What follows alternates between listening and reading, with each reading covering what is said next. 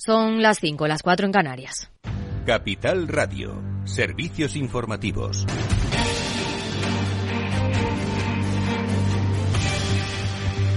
Buenas tardes. Finaliza la reunión de seguridad social con los agentes sociales para analizar la reforma de las pensiones. Los sindicatos analizarán en profundidad la propuesta y volverán a reunirse con el gobierno el lunes, pese al rechazo de la patronal. Comisiones Obreras pide un esfuerzo a la COE. Creo que sería deseable pedirle a las organizaciones empresariales un esfuerzo eh, de comprensión de lo que el sistema de pensiones necesita y que hay dos maneras de abordar el pago a un 50% más de pensionistas en las próximas décadas. Acuerdo con Bruselas y también con Unidas Podemos tras cerrar los últimos flecos de la negociación. El punto más polémico fue el periodo de cómputo. La principal novedad de esa reforma habrá dos opciones que coexistirán durante 20 años. Los pensionistas podrán elegir entre mantener los 25 años cotizados que actualmente se tienen en cuenta o contar 29 años, pudiendo descartar los 24 peores meses. Esta nueva opción será posible a partir de 2026. Creo que hoy la gran noticia de nuestro país es que por fin tenemos un acuerdo que va a permitir eh, nada más y nada menos que la garantía de las pensiones públicas en nuestro país, de tal forma que frente a, a quienes están cuestionando el mandato constitucional, hoy el Gobierno de España dice que con este acuerdo vamos a garantizar la suficiencia de las pensiones en nuestro país. Se impone también una cuota de solidaridad a los sueldos más altos, los superiores a los 53.946 euros anuales. Las empresas dicen que solo pagarán ellas esta cuota y por eso se oponen a la reforma, al igual que el Partido Popular. Pues parece que lo que va a llevar es un incremento de las cotizaciones, o sea, un impuesto más al trabajo, cuando ya somos poco competitivos, cuando tenemos las cotizaciones más altas de la media de la OCDE y lo que parece que es justo lo contrario. O sea, si lo que tenemos es que ganar empleo, generar más actividad, no parece que sea esa la fórmula, pero bueno. Y esto entre más anuncios con el gobierno en pre-campaña y Navantia como protagonistas. 1.500 trabajadores que vendrán durante los próximos años. Sin concretar mucho más. Alejandra Moya, buenas tardes. Buenas tardes. Así lo ha anunciado Pedro Sánchez en una visita a las instalaciones del superordenador Mare Nostrum 5, donde se ha referido al PERTE naval.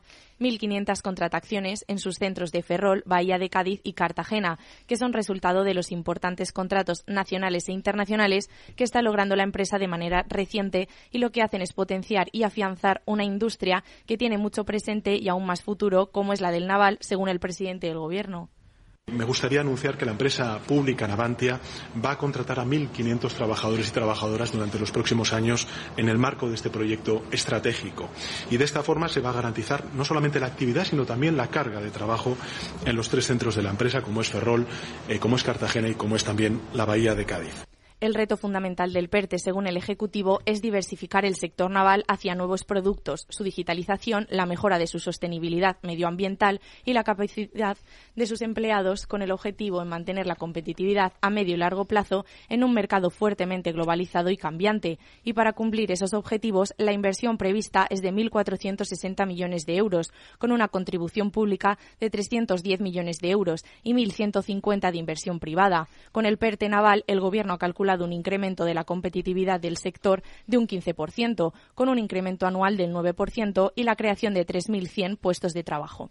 Gracias, Alejandra. Y Ford despedirá finalmente a 1.100 personas en el ERE que va a cerrar en Valencia, en la planta que tienen al Musafes, principalmente debido al cese de la producción de los modelos S-Max y Galaxy el próximo abril. José Luis Parra, secretario del Comité de Empresa porque son cifras que va a ser muy complejo que podamos manejar para que todas las salidas, el 100% de las salidas, sean voluntarias como en los últimos acuerdos que alcanzamos desde UGT.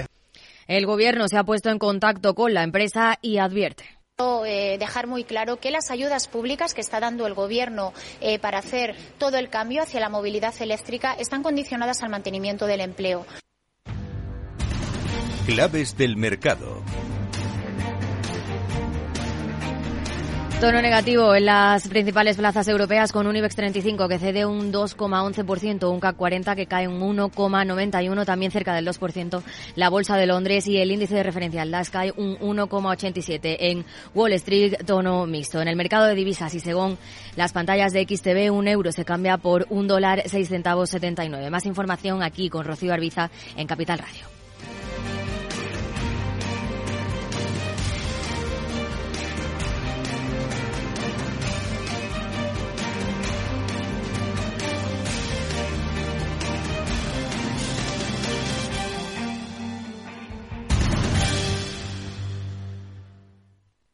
¿Sabes cuál es el mejor dial para escuchar Capital Radio? Tu móvil. Ya tienes disponibles las versiones de iOS y Android de Capital Radio. Y si quieres escucharlas en tu coche, lo tienes muy fácil. Empareja el Bluetooth de tu coche con tu móvil o tableta, entra en la app de Capital Radio y ya lo tienes. Escucha Capital Radio en digital. Y si te preguntan qué escuchas, no lo dudes. Capital Radio.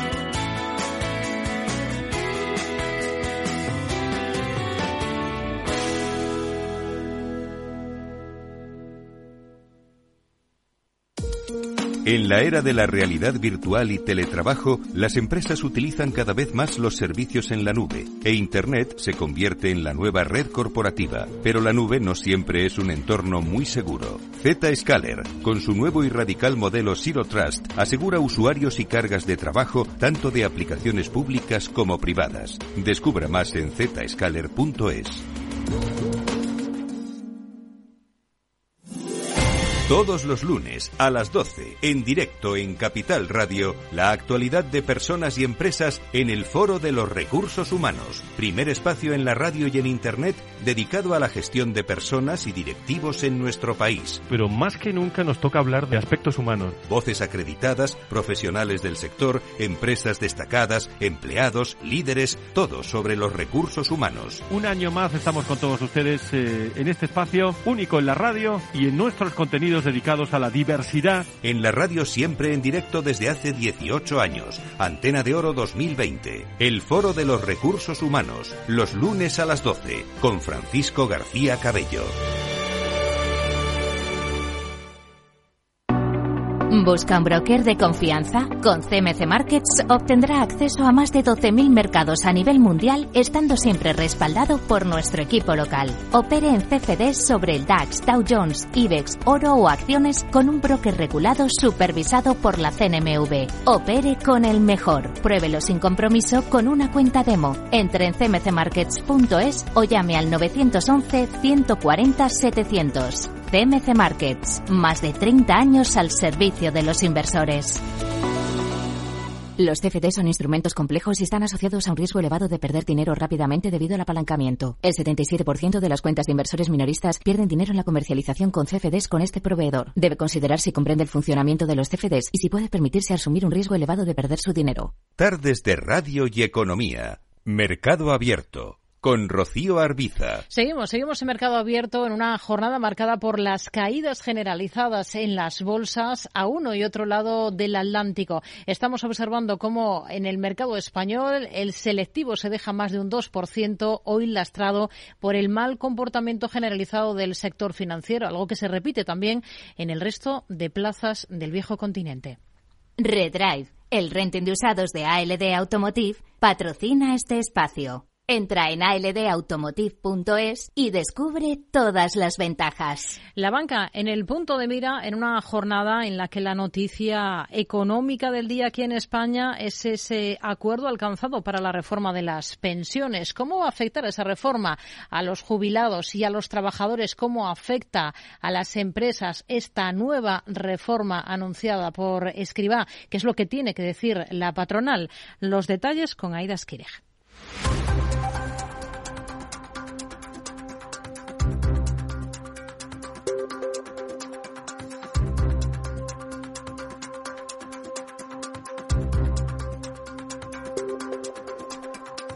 El ministro de Seguridad Social, José Luis Escribá, ha anunciado hoy que hay acuerdo con Bruselas, que lo ponía como condición para desembolsar los 10.000 millones del cuarto tramo de ayudas directas, aunque la Comisión Europea dice que un momento. Ha reiterado hoy que evaluará la reforma cuando España solicite el pago. As is always the case, uh, the Commission assessment uh, of a given milestone can come only after all relevant milestones and targets linked to a specific payment request Mientras que el presidente del gobierno, Pedro Sánchez, garantiza que cumple los hitos. Hoy el Gobierno va a presentar en la mesa de diálogo social una reforma de pensiones que va a garantizar el poder adquisitivo de los pensionistas, va a reforzar la equidad, del sistema y finalmente lo que va a hacer es garantizar la sostenibilidad del sistema público de pensiones para las próximas décadas. En definitiva, lo que estamos haciendo, gracias al acuerdo y al consenso eh, con las instituciones comunitarias y, lógicamente, también esperamos con los agentes sociales, lo que estamos haciendo es dar seguridad y estabilidad Acuerdo con Bruselas y también con Unidas Podemos. Tras cerrar los últimos flecos de la negociación, el punto más polémico con el socio de gobierno fue el periodo de cómputo. La principal novedad precisamente de esta reforma para contentar a Podemos habrá dos opciones que coexistirán durante 20 años.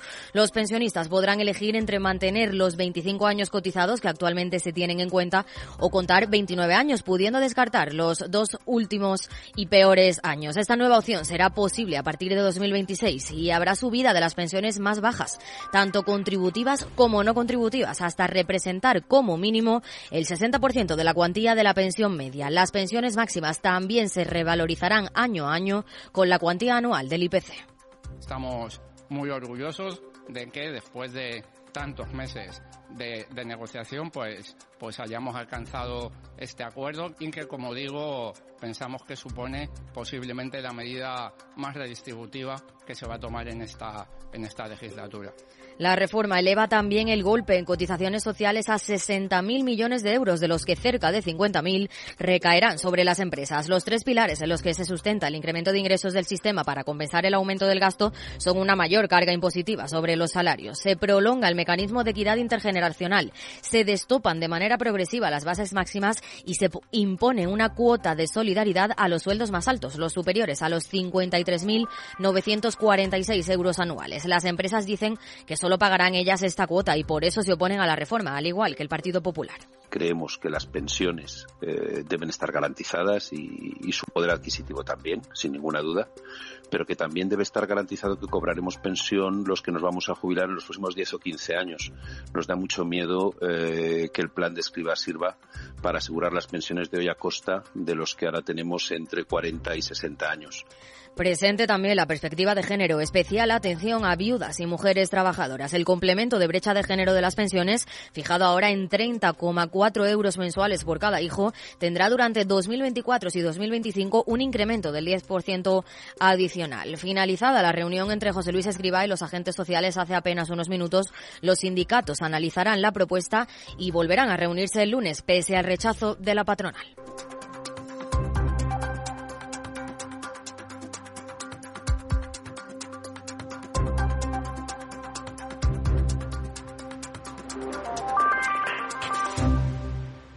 Redrive, el renting de usados de ALD Automotive, ha patrocinado este espacio. Entra en aldautomotive.es y descubre todas las ventajas. Mercado Abierto, Capital Radio. Seguimos en Mercado Abierto. Esta semana sometemos a examen al valor más alcista de la bolsa española en lo que llevamos de este 2023. Una pista está en el continuo y su revalorización este año supera ya el 200%. Los detalles con Selena Niezbala.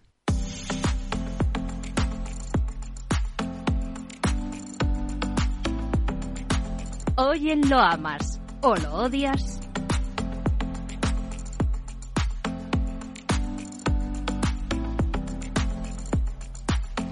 Todo comienza con el siguiente anuncio. Tubos Reunidos deja atrás los números rojos en la presentación de sus cuentas anuales. No solo eso, sino que la compañía obtiene su mejor resultado en casi dos décadas. El buen año para las petroleras también se ha traducido en una mejora considerable para las empresas relacionadas con el sector. Y es aquí donde entra en juego Tubos Reunidos, en opinión de José Lizán, gestor de Magnus y Cabe en Cuadriga Funds. Bueno, lo que más me gusta es el sector en el que está, porque está en un momento dulce, ¿no? Después de una travesía de el desierto para todo el sector de umbilicales y de tubos especiales llegados al sector de la energía que han pasado un periplo pues de grandes petroleras sin invertir con cero capex y cuatro o cinco años muy muy duros para todo el sector pues la inversión ha vuelto, el CAPEX ha vuelto, ha vuelto, un crudo alto favorece todas esas inversiones y bueno, pues ese mejor tono del mercado le está acompañando para producirse un rebote, ¿no? Pero bueno, no, yo prefiero jugarlo el sector a través de nombres como Valure.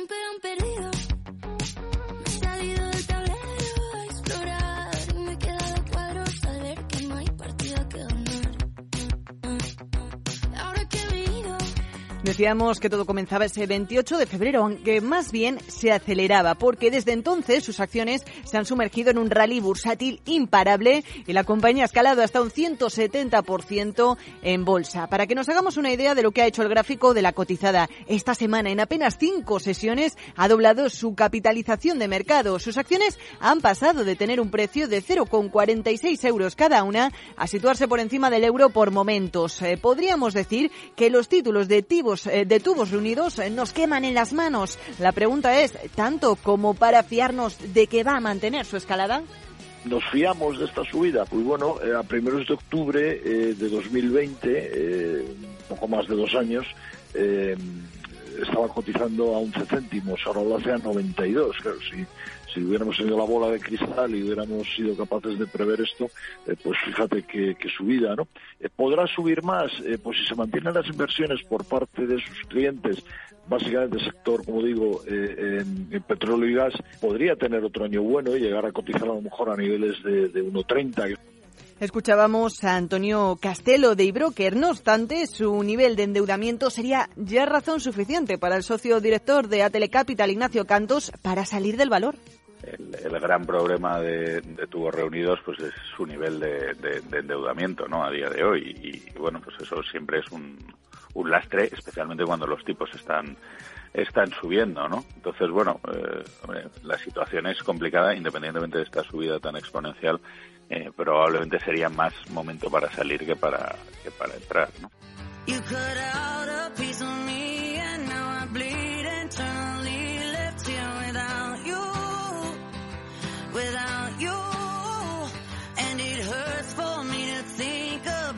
Tubos Reunidos es una de esas empresas que pasan prácticamente de estar en liquidación a ser el valor más alcista en toda la bolsa española en lo que llevamos de 2023. Eso sí, el sí de Carlos Ladero, gestor de GPM, es con la boca pequeña para esta compañía. Aquí las razones y una compañía ¿no? que, ha sabido hacerlo, reinventar los resultados excepcionales y se entiende, ¿no? Se entiende entre comillas que haya tanta volatilidad. Eh, yo creo que todavía tiene recorrido. Lo que pasa es que, bueno, estos valores, como digo, que vienen por, el euro, al final lo que te dan es eso, eh, muchas alegrías y también algún susto. O sea, de cuidado a que, aunque quiera, quiera invertir a corto plazo, porque sí que es cierto que, la volatilidad en tu, en tu reunido va a ser alta.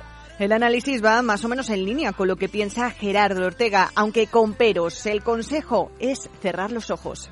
Está tremenda, ¿no? ¿Puede entrar? Sí, bueno, claro, nos podemos meter, lo que pasa es que esto exige pues cerrar los ojos y no se puede hacer otra otra otra cosa. Digo hasta ante este alzar de este tipo no fíjate que en lo que llevamos de mes además acumula, es que acumula un 84% o sea pues claro ese es el tema. Cómo puedo meterme yo aquí reduciendo la exposición.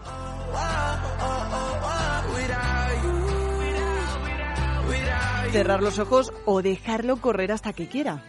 Es simplemente dejarlo correr hasta que diga vale cuando dice, vale, pues un día que empieza subiendo y termina bajando con fuerza.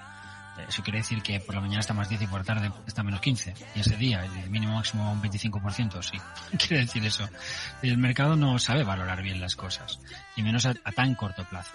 Escuchábamos a Carlos Doblado, analista de Blackberry Bank. Así que el consenso de analistas, eh, también recogido por Refinity, revela una recomendación generalizada de mantener sus acciones y solo hace falta echar un vistazo al resto de compañías del gremio como Tubacex, eh, que presenta una subida de apenas el 18% en lo que llevamos de 2023, o a Técnicas eh, Reunidas con una escalada del 30% para darnos cuenta de que Tubos Reunidos no es solo un valor para valientes del mercado, también para ganadores en estos momentos.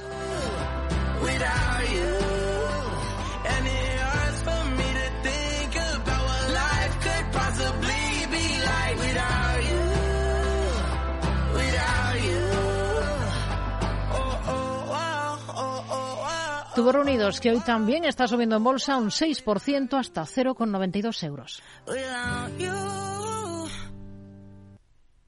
Mercado Abierto, Capital Radio.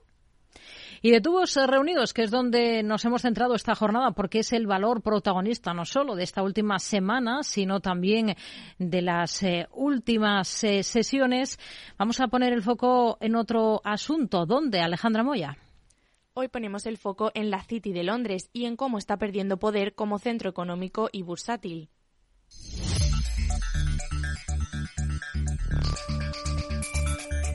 Mientras desde hace más de una semana no hablamos de otra cosa que de Ferrovial y todas las aristas de su anunciado traslado de sede a Holanda, en Reino Unido desde hace tiempo vienen sufriendo marchas similares. Cada vez más empresas británicas optan por dejar la City. El hasta no hace tanto gran centro financiero del viejo continente teme que vaya a más. ¿Pero por qué esa huida? A nadie se le escapa que tras el Brexit, tras la salida de Reino Unido de la Unión Europea, el atractivo de Londres ha ido a menos. En buena medida, ha dejado de ser la primera opción para las compañías entre los mercados bursátiles de Europa, y quien le está ganando el pulso es sobre todo Estados Unidos. La española Ferrovial ha puesto el ojo en Wall Street, pero grandes gigantes de la City ya lo han hecho antes, y no son compañías medianas. Entre ellas están, por ejemplo, la joya de la industria tecnológica ARM o la firma CRH, uno de los productores de materiales de construcción más grandes de Europa grandes nombres que han seguido los pasos en los últimos meses a otros gigantes que dijeron goodbye a la City en 2021. Está el caso de la firma Ferguson, ligada a productos de fontanería y calefacción, o el de la minera BHP, quien ha trasladado sus cotizaciones a Estados Unidos y Australia respectivamente. Y no hablamos solo de traslados. Londres también ha perdido enteros a la hora de atraer grandes salidas a bolsa. Son varios los ejemplos de las que se han decantado por lanzar sus ofertas públicas de venta en Estados Unidos, un mercado con una mejor base de inversores y con enorme atractivo, sobre todo para las empresas de tecnología. Según Bloomberg, hay expertos que reconocen que se percibe ahora la City como un mercado de valores dinosaurios, que dependen demasiado de los sectores de la vieja economía, como el petróleo y los bancos. Y hay más razones. El tamaño del mercado de valores del Reino Unido se ha reducido en los últimos 16 años. La capitalización total de acciones que cotizan en Londres ha caído desde el máximo que tocó en 2007, en 4,3 billones de dólares a unos 3 billones, según cálculos de Bloomberg. Y mientras tanto, el valor de las acciones estadounidenses se ha duplicado hasta los 43 billones. Francia superaba en 2022 al Reino Unido como el mercado de valores más grande de Europa y a nivel mundial ahora es el séptimo por detrás de Estados Unidos, China, Japón, Hong Kong, la propia Francia e India. Ante la huida de compañías, el gobierno británico quiere devolver el atractivo a la Bolsa de Londres con una serie de medidas para que el mercado sea más abierto y tecnológicamente avanzado. Pero por el momento, el simple anuncio no ha frenado el goteo de traslados. En una entrevista en la CNBC, el consejero delegado de la London Stock Exchange, David Swimmer, se muestra convencido de que Londres seguirá desempeñando un papel líder. Ahora hay críticas sobre la relevancia de nuestro negocio, o dicho de otra manera, sobre la relevancia de Londres como principal mercado financiero internacional del mundo. Pero Londres seguirá desempeñando ese rol. Este mismo jueves, el ministro de Finanzas, Andrew Greiffey, ha ofrecido algunos detalles de por dónde van a ir las medidas. Van a realizar una revisión completa del régimen de folletos y van a mejorar la calidad de la información que reciben los inversores. Quieren una regulación sencilla, moderna y basada en normas estrictas. En tres meses quieren poner en marcha reformas concretas para conseguir que Londres sea el primer destino europeo de salidas a bolsa y el segundo a nivel global. Pero ojo, porque no todo es negativo para la City. No hay que perder de vista la experiencia y el conocimiento acumulado. Y algunos expertos comentan que no ha habido fuga de cerebros. Además, la sobreregulación europea puede favorecer a la Bolsa de Londres en el futuro. ¿Logrará recuperar la City el brillo de antaño?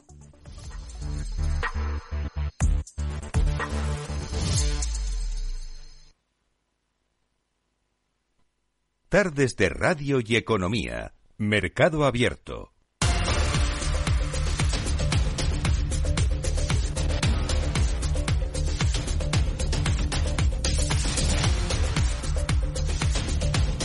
Toca mirar ahora al mercado de divisas, toca analizar lo que la relevancia que pueden tener los datos que hemos ido conociendo en estas últimas horas, empezando por ese dato de paro en Estados Unidos.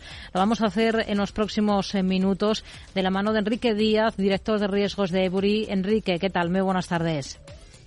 Muy buenas tardes, Rocío. ¿Qué tal? Lo primero es extraer conclusiones de ese dato de paro estadounidense de febrero. ¿Cuáles sacan ustedes? Bueno, que por primera vez esta semana hemos empezado a ver signos claros de cierta ralentización del mercado laboral en Estados Unidos después de meses y meses de, subidas de tipos. eh, confirma lo que vimos en las solicitudes semanales de desempleo. Eh, sigue siendo un mercado fuerte, pero sube eh, un poco el paro. las subidas de sueldos se ralentizan. parece que efectivamente que hemos visto, quizás hemos visto ya el, mínimo de, desempleo en Estados Unidos en este ciclo. Hay que ver los siguientes datos, pero, pero parece que hay un cambio de tendencia. Hmm. Toda esta información sobre el mercado laboral que tiene ya sobre la mesa la Fed eh, son son para que ese porcentaje del mercado que espera 50 puntos básicos de subida de tipos ahora en marzo eh, sigan pensando lo mismo o, no. Pues pensamos que todo depende del dato de inflación de Estados Unidos que vamos a ver el martes, la inflación de febrero. Eh, si el número sale como se espera, es decir, 0,4% en el mes en la subyacente, nosotros siempre nos fijamos en, la inflación subyacente, que elimina los elementos más volátiles. Si sale lo que se espera, pensamos que sí que va a haber una subida de 50 puntos básicos, porque sería un número que confirma una inflación estancada en torno al 5%, que está muy lejos de los objetivos de la FED. Hmm. La semana que viene la clave va a estar también en la reunión del Banco Central Europeo. ¿Qué es lo que esperan ustedes, sobre todo de Lagarde, de sus comentarios? Pues otros, otros 50 puntos básicos de subida y comentarios que dejan claros que, lo más probable es que veamos otros 50 puntos básicos en la siguiente reunión, en mayo. Y probablemente deja la puerta abierta aún más subidas según evolucione la inflación, eh, especialmente la subyacente. En las previsiones de la institución veremos subidas de, las expectativas de inflación, mejora de la expectativa de crecimiento, porque hemos visto datos mejores de lo esperado en toda la eurozona en general. Y bueno, simplemente el contexto de, la reunión de, esta de, esta semana es que la inflación subyacente en Europa, que insistimos es la que hay que, la que, hay que mirar porque es la estable, pues aún no se ha estabilizado, sigue subiendo, aún, no ha tocado techo. Entonces, pensar que podemos levantar el pedal del, freno monetario, pues es, muy prematuro. Y, por ejemplo, hemos tenido esos datos de inflación alemana. ¿Cómo los ha visto? Pues mira, eh, una vez más, la subyacente. Eh, cero, eh, lleva pues mm, seis o siete meses subiendo a un 0,5% cada mes. Eso es un 6% anualizado. Eh, eh, creemos que es un poco ingenuo incluso pensar que con los tipos al 3 o incluso al 4% mm, va a bastar para que una inflación estancada en el 6% anual vaya a volver al, 2%. hace falta tipos más altos. Hmm.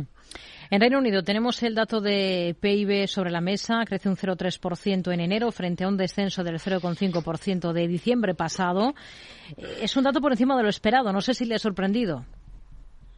No, no nos ha sorprendido porque nosotros llevamos mucho tiempo pensamos que tanto en Europa como en el Reino Unido hay, un pesimismo excesivo alrededor de la economía. Tenemos eh, una economía donde los tipos de interés siguen estando notablemente por debajo de la inflación. Eso es una política económica, una política monetaria estimulativa el Reino Unido además ha tenido una significativa devaluación de la moneda, que es también estimulativo, y sobre todo que las hojas de, balance, tanto de consumidores como de empresas, están en buenas condiciones. Eh, si juntas estos tres factores es difícil ver una recesión y de hecho pues pensamos que no, estos números confirman que no la vamos a ver en el hmm. Reino Unido. Tendremos reunión del Banco de Inglaterra un día después de la reunión de este mes de marzo de la Fed. ¿Qué es lo que cabe esperar para esa cita? Pues es la más difícil de predecir, sinceramente. El Banco de Inglaterra en este ciclo de subidas ha sido quizás el banco que ha tenido una política de comunicación más, más errática, decisiones que van dando bandazos a un lado y a otro, pero pensamos que, veremos una subida de 25 puntos básicos y un anuncio de que el, y, el banco anunciando que las siguientes subidas de tipos dependerá de lo que se vea en los datos de inflación. Hmm. La libra, ¿cuál es la estrategia que seguirían ustedes con la divisa británica? Pues en línea con el euro, eh, pensamos que, es puede ser una buena inversión. Eh, está tanto por valoración, porque se cuentan niveles muy, muy débiles, hmm. y porque tanto al Banco de Inglaterra como, la, como al, el Banco Central Europeo todavía les quedan bastantes más subidas de tipos por hacer que a la Fed, que quizás llegue pronto ya al límite de este ciclo. Hoy, tras ese dato de paro en Estados Unidos, hemos visto una clara reacción en el dólar. A la baja está el euro repuntando hasta cotas de 1,0666 unidades. Hoy ha concluido la reunión del BOG, la última concurroda al frente, que le ha dejado un claro mensaje a su sucesor, que tiene que seguir sus pasos. No cabe esperar que el nuevo gobernador haga cambios, ¿ustedes esperan que cumpla a rajatabla con la línea marcada por Kuroda? No, en absoluto. Pensamos que hay quizás el, gran área monetaria donde más brecha hay entre política monetaria y realidad económica es Japón. La inflación en Japón eh, pues ha subido tanto como en el resto del mundo. Más o menos estamos hablando de cuatro puntos más arriba que hace un par de años, aunque es cierto que en Japón empezaba en niveles negativos. Y esa política ultra, ultra estimulativa del Banco de Japón es insostenible. Pensamos que no más allá del verano eh, van a aceptar la realidad y dejar de, comprar bonos ilimitadamente. ¿Con el yen qué estrategia seguirían ustedes ahora? Pues eh, pensamos que es quizás una de las divisas más baratas del G10 y una, una clara apuesta al alza si tienes un, un nivel a medio plazo, de un horizonte de inversión a medio plazo. Nos quedamos con ello. Enrique Díaz, director de riesgos de Eburi. Gracias. Muy buenas tardes. Gracias a ti, Rocío. Hoy está repuntando el euro, la moneda única, en torno al 0,7% hasta cotas de 1,0662 unidades según las pantallas de XTB. Selena.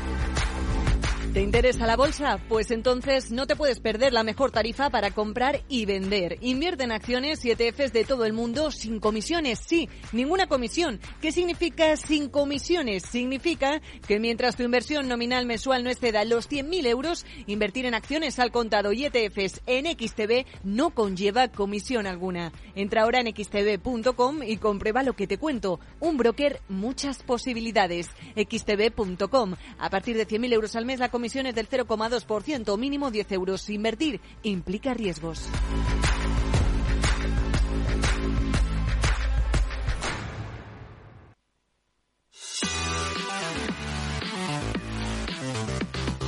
Tardes de Radio y Economía. Mercado Abierto. Con Rocío Arbiza.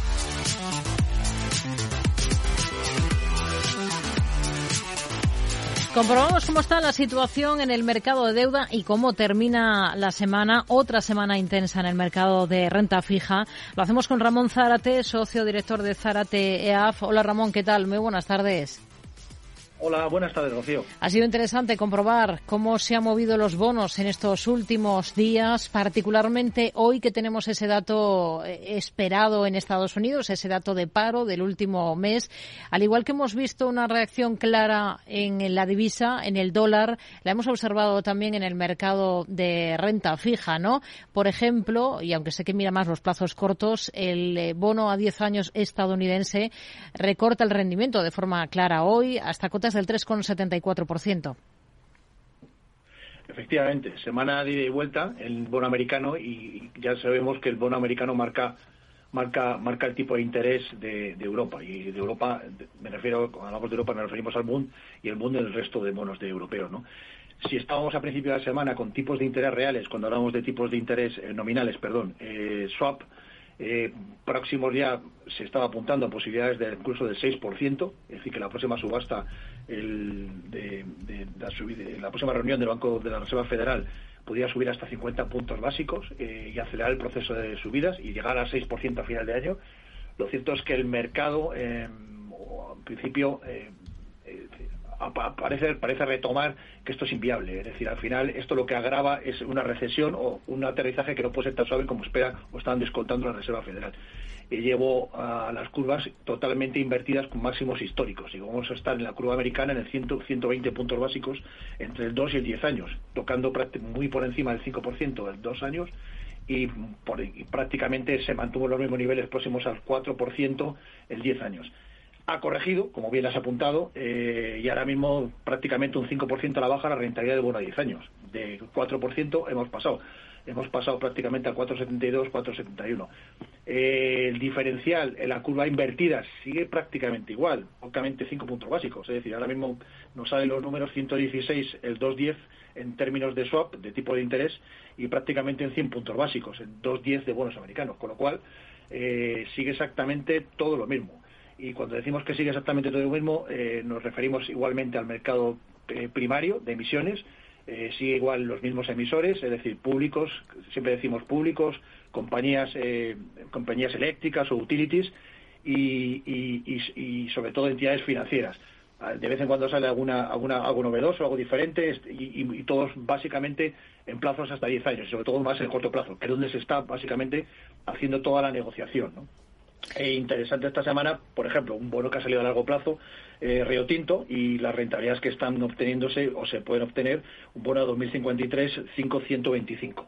Es decir, vemos que el gran diferencial que hay eh, entre, el corto y el largo plazo, es decir, sigue estando la curva invertida.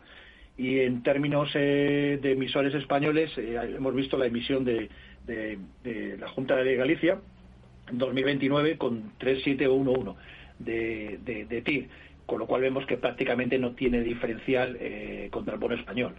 Siempre hemos dicho que este tipo de emisiones, salvo que se, que se, quiera diversificar la cartera de emisores, no tiene ningún sentido, no añade rentabilidad adicional a las carteras porque cotiza prácticamente a un nivel de TIR similar a los bonos españoles y además son emisiones muy, de muy poco tamaño, con muy poca liquidez, eh, con lo cual no se mueven mucho los precios. ¿no? Hmm. Venimos de la aprobación en el Congreso en las últimas horas de la nueva ley del mercado de valores y una de las ventajas que conlleva o se persigue es la reducción de requisitos en las emisiones de deuda.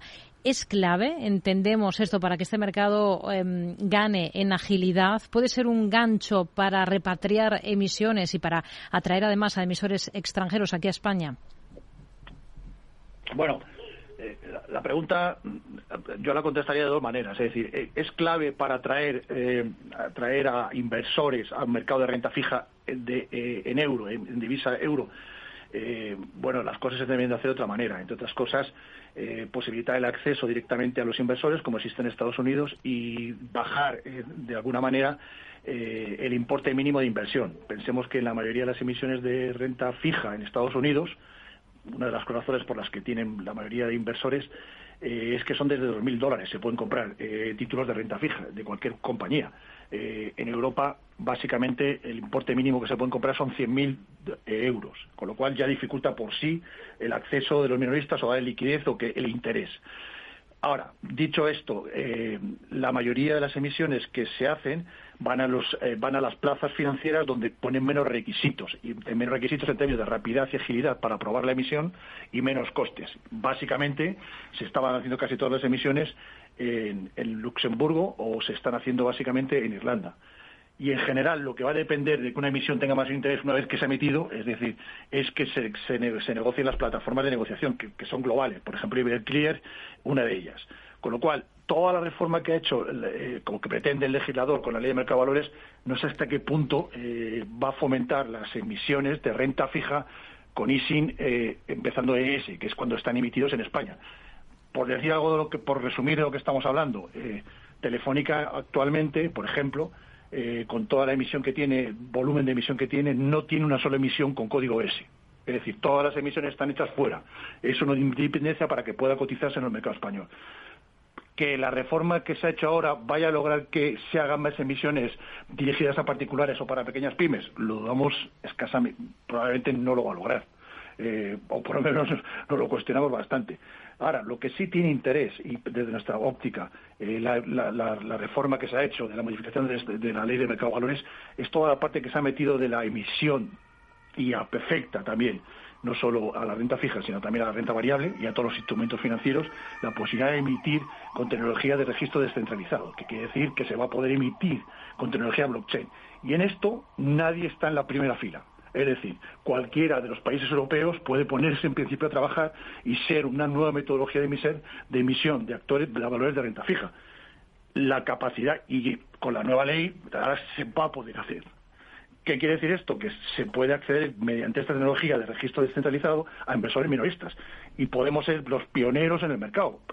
La, previsión eh, legal ya está hecha. Otra falta ahora, eh, es decir, que realmente triunfe, ¿no?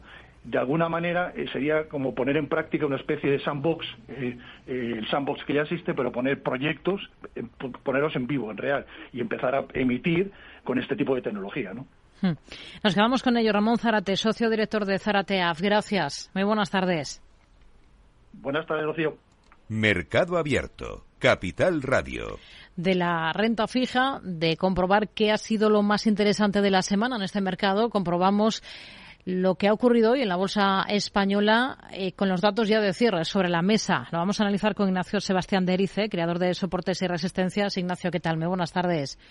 Hola Rocío, buenas tardes. ¿Qué tal? Jornada de recortes generalizados para las bolsas, sobre todo aquí en Europa eh, y en el caso del IBEX 35, como en el resto de índices europeos, golpeando sobre todo la banca. Vamos a comenzar por el IBEX. ¿Qué niveles son clave ahora mismo en el selectivo? Sí, pues en principio no, no se ha roto nada importante, ¿no? No pudimos con la zona de resistencia a los 9.600, se llegó hasta los 9.530 aproximadamente, haciendo un doble techo ahí que no, no se pudo romper. Y, lo único, el pequeño susto de hoy, pero vamos, nos ha perdido el mínimo 9.182, el 9.200 sería la referencia más, más cercana, ¿no? Entonces, en principio, el cierre para mí, que al fin y al cabo lo que interesa si vas a medio plazo, pues este está salvado. Hemos, se han salvado los muebles una semana más, ¿no? A pesar del pequeño susto, pero hay que tener en cuenta que susto, pues el Santander que iba subiendo el 40% sin parar, pues que recorte un poquillo, pues tampoco tampoco es tanto, ¿no? Hombre, los que se han incorporado la semana pasada o hace o ayer, pues lo habrán sufrido, pero los que te lo tengan ya desde abajo, pues ningún problema, ¿no? ¿Y cómo de dañada queda a corto plazo la estructura de los grandes bancos del IBEX después de lo que hemos visto esta sesión? El Sabadell ha sido el más castigado, es el que más sube este año. Un 5% se ha dejado hoy. Sí, pero en principio lo que comentaba hace un momento, ¿no? Mientras han respetado la zona de soportes, todo, algunos lo han perdido en el intradía, pero al cierre, por ejemplo, Sabadell, que está ahí claramente en torno a los 1,20, lo ha respetado. Bank Inter también, que también lo perdió ha recuperado casi el 2% desde los mínimos, pero el cierre ha sido bueno por encima de los 6,45. Santander 360, el BBV también por encima de 7, o sea que prácticamente están todos todos ahí salvados, ¿no? Entonces lo único eso, fijarse los mínimos de hoy para, para sobre todo el que aquellos pequeños inversores, para los oyentes que se hayan asustado hoy en la apertura, sobre todo en la primera hora de negociación, hmm. que siempre el viejo dicho ese que dicen que, que los mercados los abrimos los aficionados y los cierran los profesionales, pues hoy ha sido un claro ejemplo de ello. Hmm. Si miramos otros valores más allá del sector financiero, tenemos entre los más castigados también, por ejemplo, a la aerolínea IAG, más de un 3% de recorte. ¿Qué cabe esperar ahora de, de la compañía? Sí, IAG se ha quedado en el lateral alcista entre el 1,80 que no es capaz de romperlo y el 1,60 y más o menos está ahí, no se puede ajustar hasta 1,65 y 1,75 los, los que trabajen a, más corto plazo, pero en principio las referencias siguen muy claras y mientras no pierda la zona de los 1,65, los mínimos de hoy serían una referencia estupenda y por arriba ahora ya deja un huequillo de agotamiento, pues ese sería eso. Si vemos que la semana que viene no puede con el 1,73 y empieza a frenar sobre 1,72, 1,72 y medio, pues ese sería el punto para recoger beneficios el, el que tenga o asumir pérdidas según los casos de cada cartera. ¿Y en Melia? Meliasi también está bien fuerte, fuerte y alcista. Este le bajó muchísimo y ahora está también, está como todos, ¿no? O sea, romper los 6.30, 6.40, pues son revalorizaciones importantísimas y le cuesta. Y ahora también, mientras no pierda la zona de los 6, 10, 6 euros también se puede tener sin ningún problema en cartera. Mafre es otro de los valores que hemos tenido en el punto de mira esta jornada. Hoy ha celebrado Junta General de Accionistas. ¿Cómo ve por técnico ahora mismo a la compañía aseguradora?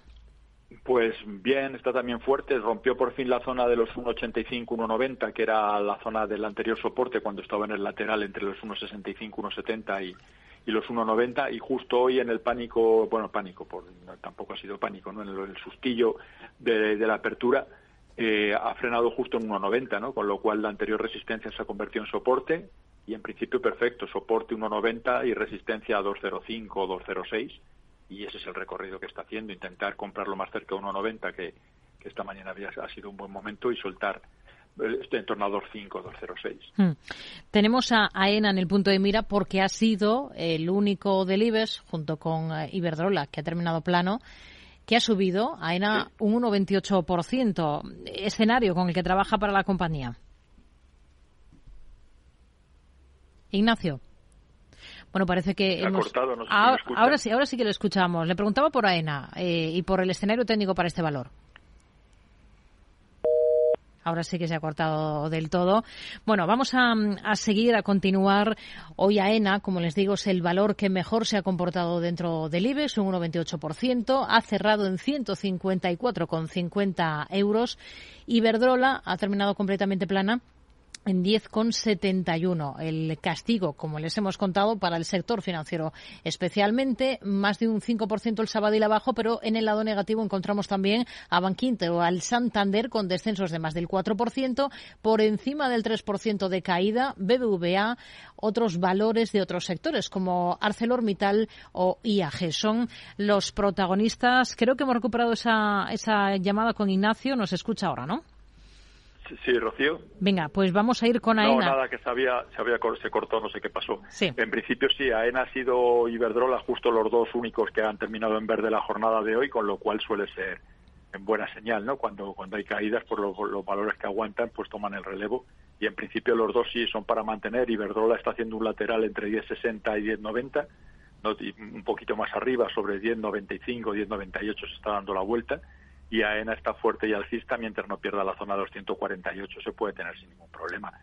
Y, la, y el que quiere incorporarse, pues si vemos que recorta la próxima semana, que recoge beneficios y apoya en esos niveles, sería un buen punto para incorporarse. Ignacio Sebastián Derice, creador de soportes y resistencias. Gracias. Muy buenas tardes. Gracias a ustedes. Buen fin de semana para Termina el IBEX esta jornada con una caída del 1,47%. Eh, en la semana recorta en torno al 1 con 89%. ¿En qué niveles termina el selectivo español, el IBEX 35? Bueno, pues lo tenemos ahora mismo en cotas de 9.266 puntos. Vamos enseguida a continuar con más temas. Les recuerdo que tendremos consultorio de bolsa en este programa a partir de las 6 con Roberto Moro y Jorge del Canto.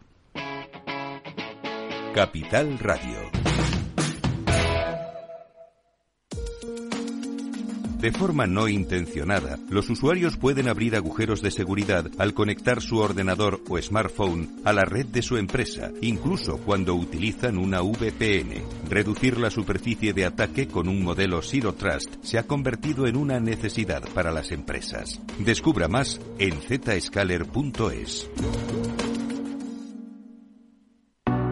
¿Busca un broker de confianza? Con CMC Markets obtendrá acceso a más de 12.000 mercados a nivel mundial, estando siempre respaldado por nuestro equipo local. Opere en CFDs sobre el DAX, Dow Jones, IBEX, oro o acciones con un broker regulado supervisado por la CNMV. Opere con el mejor. Pruébelo sin compromiso con una cuenta demo. Entre en cmcmarkets.es o llame al 911 140 700. CMC Markets, más de 30 años al servicio de los inversores. Los CFD son instrumentos complejos y están asociados a un riesgo elevado de perder dinero rápidamente debido al apalancamiento. El 77% de las cuentas de inversores minoristas pierden dinero en la comercialización con CFDs con este proveedor. Debe considerar si comprende el funcionamiento de los CFDs y si puede permitirse asumir un riesgo elevado de perder su dinero. Desde hace más de 75 años nos preocupamos por todo lo que tiene valor en tu vida. Ahora, en Caser Asesores Financieros, también cuidamos de tus intereses. Te ofrecemos un asesoramiento diferencial e independiente para que alcances tus objetivos de inversión. Caser Asesores Financieros, seguros de tu inversión. Contacta con nosotros en info arroba o en el 91 762 3442.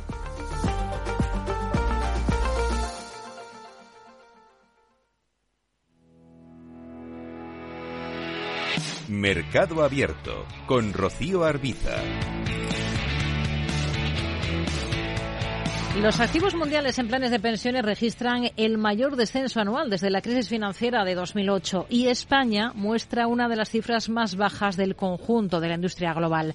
Son dos de las conclusiones del estudio en esta materia que acaban de realizar en WTW, la antigua Willis Towers Watson, y en el que queremos ahondar justo en los próximos minutos con Raúl Mateos, director de la unidad de investments de la compañía aquí en España. ¿Qué tal, Raúl? Muy buenas tardes.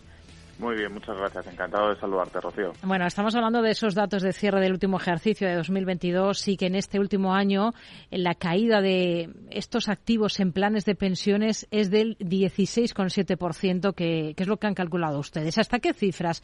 Y, por cierto, ¿hablamos de planes de pensiones de empleo solo o también de planes de pensiones individuales?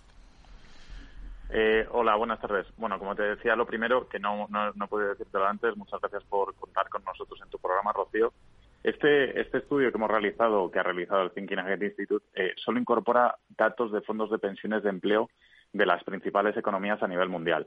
Quizá bajo nuestra óptica española, donde tenemos 35.000 millones de euros solo en fondos de pensiones de empleo, nos, nos extrañe un poco este contexto, pero a nivel mundial los fondos de pensiones de empleo tienen unos 48 billones de, de dólares de patrimonio, que son 37 veces la economía española y por tanto quizá lo que para nosotros sea algo más pequeño, para ellos es un conjunto de activos que suponen prácticamente el primer inversor eh, institucional en términos patrimoniales a nivel mundial.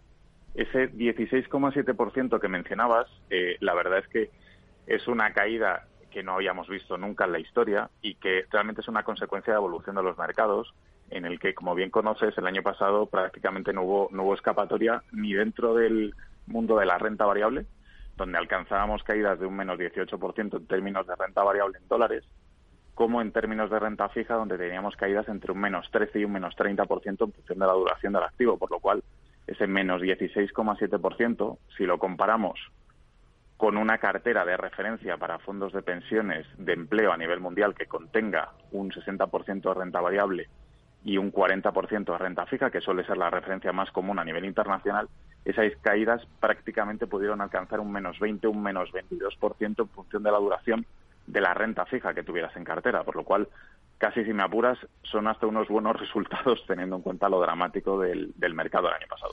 En el caso español, que la comparativa que nos ha hecho parece muy interesante eh, con respecto al peso en otros países, em, vemos que no ha variado en la última década. España sigue teniendo una de las cifras más bajas en activos en planes de pensiones eh, con respecto al conjunto de la industria global. ¿Esto por qué es así? Realmente hay, yo creo que si me apuras para esa pregunta hay tres razones. La primera son razones históricas, la segunda son ah, aspectos vinculados a la fiscalidad de las aportaciones y el tercer punto quizás sea algo relacionado con, la educación financiera o el ahorro finalista. Eh, te decía en primer lugar que son razones históricas. Yo creo que cuando se crea la industria de planes y fondos de pensiones hace casi 35 años, en un primer lugar, hubo una muy buena acogida en, la gran empresa, fundamentalmente en, los sectores de cajas, en los sectores eléctricos y en los sectores químicos, donde había grandes compromisos por pensiones en balance en las compañías. Esos compromisos se exteriorizan, se incorporan en fondos de pensiones de empleo, hay una gran tracción en el mercado y luego otro, hubo otro gran impulso en el año 2002 con la incorporación de muchas administraciones públicas a mm. los fondos de pensiones de empleo. Pero esas empresas, esas aportaciones, perdón, al sector público se paran como consecuencia de la crisis de deuda eh, a partir del año 2012 y nunca ha habido una tracción real en el sector de pymes y nunca ha habido una gran acogida un poco por, por la tipología y la regulación de los planes y fondos de pensiones.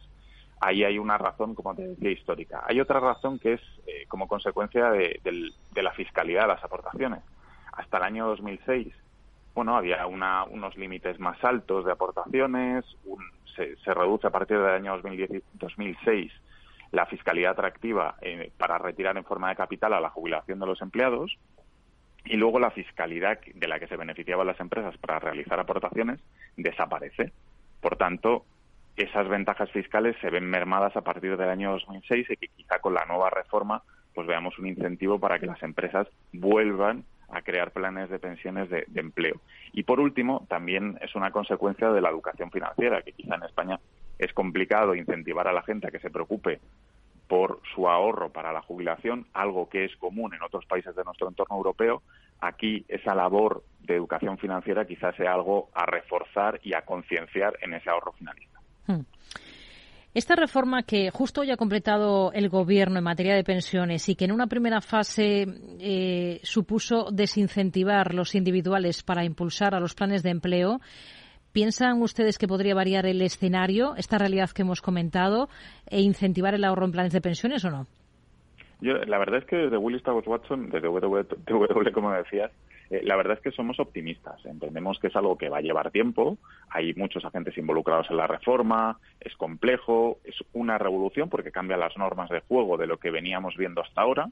Pero creemos que hay un buen caldo de cultivo dentro del sector para que esto acabe cristalizando una verdadera revolución. Y luego es cierto que hay una penalización para los vehículos individuales, pero al final, si lo analizas en su conjunto, el hecho de lograr vehiculizar y traspasar todo el ahorro que había en individuales hacia un sector de empleo tendrá un impacto positivo en el partícipe en sus ahorros a la jubilación, porque al final un vehículo de ahorro de empleo tiene mejores comisiones que uno individual.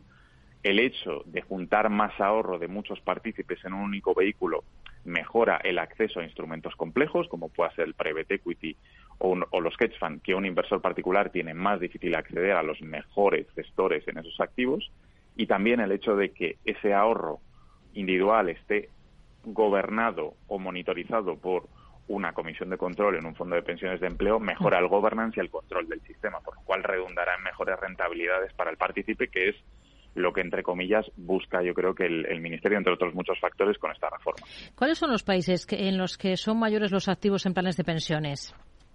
Pues yo creo que se podrían agrupar en tres grandes bloques. El primero está clarísimamente destacado Estados Unidos, con 30 billones de dólares en activos. Luego habría un grupo de cuatro países con un patrimonio aproximado cada uno de ellos de entre 2 y 3 billones de dólares, que sería Japón, Canadá, Reino Unido y Australia. Y luego, por último, otro grupo de dos países, Países Bajos y, Suiza, con aproximadamente en términos patrimoniales de 1 a 2 billones de dólares cada uno. Hmm. Vienen analizando desde hace años la asignación global de los planes de pensiones tanto a, renta variable como a renta fija. ¿Qué conclusiones han ido sacando con, este análisis? Yo creo que hay, una consecuencia eh, fundamental en el estudio que es el incremento sustancial de los activos alternativos por parte de los fondos de pensiones de empleo en los últimos 20 años, que básicamente estaban a principios de, en torno al 2000, 2002 en un peso inferior ligeramente un 10%, hasta prácticamente estar en un 25% en el último estudio, y es una consecuencia fundamental de la búsqueda de rentabilidad por parte de los, de los inversores institucionales que habían visto cómo la renta fija había ido perdiendo valor progresivamente en el escenario de tipos en el que se veía bajar constantemente estos, estos, eh, esta valoración, el tipo de, de los bonos en mercado y también como consecuencia de buscar una mayor estabilidad en el retorno de las inversiones, que es lo que fundamentalmente ofrecen los activos alternativos. Reflexiones muy interesantes. Raúl Mateos, director en la unidad de investments de WWW España. Gracias. Muy buenas tardes. Gracias a vosotros. Un saludo. Para personas inquietas, Capital Radio.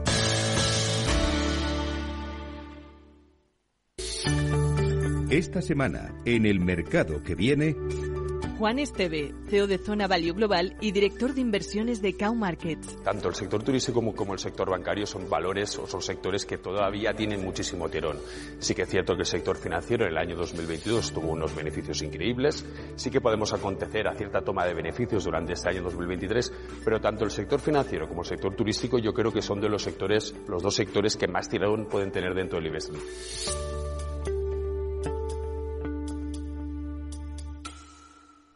Lauri, decidido. La despedida la hacemos en Gandía. Prepara el bikini.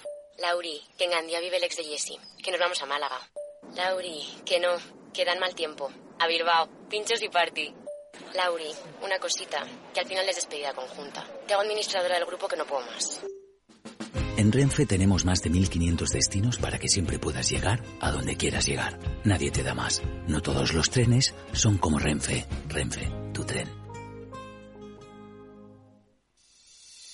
¿Te atreves a coger las riendas de tus inversiones? Caser Asesores Financieros te ofrece la oportunidad de unirte a un grupo de profesionales independientes. Tendrás a tu alcance todas las herramientas necesarias para disfrutar de un asesoramiento diferencial, con el respaldo de una de las aseguradoras líderes en el mercado. Caser Asesores Financieros, seguros de tu inversión. Contacta con nosotros en info arroba caserasesoresfinancieros.es o en el 91 762 3442. Tardes de Radio y Economía Mercado Abierto. Ahora Mercado Abierto, bajamos a la calle a preguntar por uno de los asuntos de los que más se, se, ha hablado en estas últimas jornadas. ¿Qué opina la gente de la marcha fuera de España de una compañía como Ferrovial? En Capital Radio, tú eres la voz. ¿Qué opinas de los temas candentes de la realidad? ¿Cómo afectan a tu bolsillo? En Mercado Abierto, Economía Real, a pie de calle.